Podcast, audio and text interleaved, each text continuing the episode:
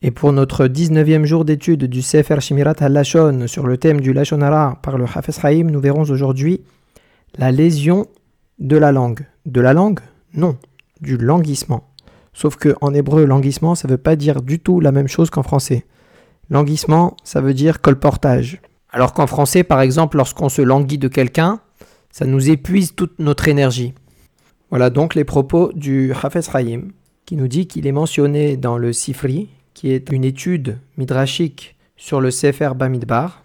Il donne aussi une référence dans le traité Arachin du Talmud babylonien, où il est dit Nos aïeux ont éprouvé à Kadosh Baruch Hu à dix reprises.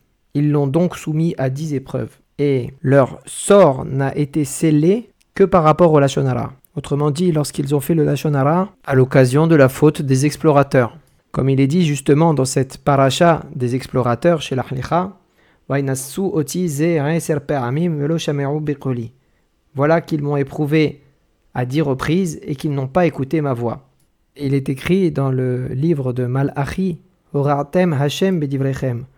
Vous avez fatigué Hashem par vos propos. Nous avons également retrouvé dans le Midrash Shocher Tov sur les Tehilim et dans le Talmud de Jérusalem, dans le premier chapitre du traité de Pa, qui traite a priori d'agriculture, que pendant l'époque du roi Ahav, qui était un roi mécréant, je le rappelle, même si le peuple commettait le péché de Avodazara, donc de l'idolâtrie, il gagnait cependant toutes les guerres, toutes sans exception, parce qu'il n'y avait pas parmi eux qui que ce soit qui fasse du Lachonara. Et la preuve, c'est qu'ils n'ont pas dénoncé Ovadia, qui cachait 100 prophètes tous les jours dans deux grottes distinctes, donc 50 d'un côté et 50 de l'autre.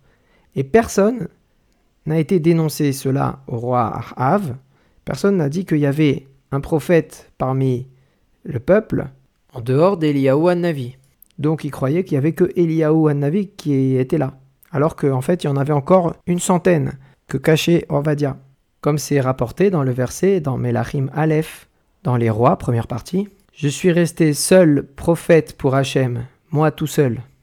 Même si tout le monde était au courant du fait qu'il y avait encore d'autres prophètes, eh bien personne n'a pipé mot et ça va encore plus loin parce qu'apparemment, il fournissait à Ovadia les ressources pour pouvoir nourrir ces prophètes-là. C'est ce que nous dévoile le Sefer Mitzvot Kratan. En revanche, à l'époque du roi Shaoul, à la fin de son règne, il y avait de la délation. Il y avait des gens qui faisaient du Lachonara, comme Doeg et les Zifim, les gens de Zif.